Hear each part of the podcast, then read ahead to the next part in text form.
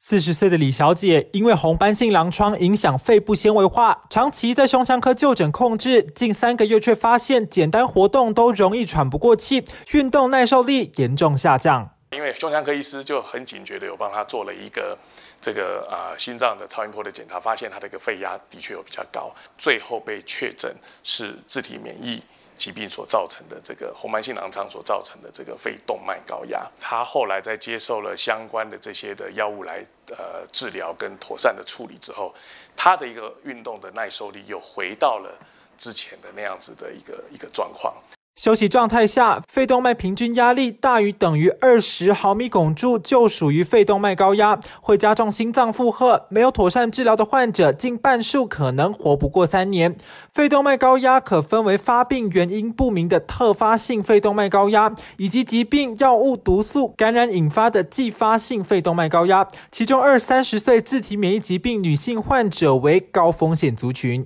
肺高压本身最主要的。就是它如果不处理的时候，它会在很短的时间内，它就会造成右心衰竭。台湾的自体免疫的疾病，最常跟肺动脉高压有关系的，大概是红斑性狼疮。那在国外的话，是以硬皮症是居多的。其他的像这个类风湿性关节炎，或者这边写写的这个混合性的结缔组织疾病呢，大概也占了一部分。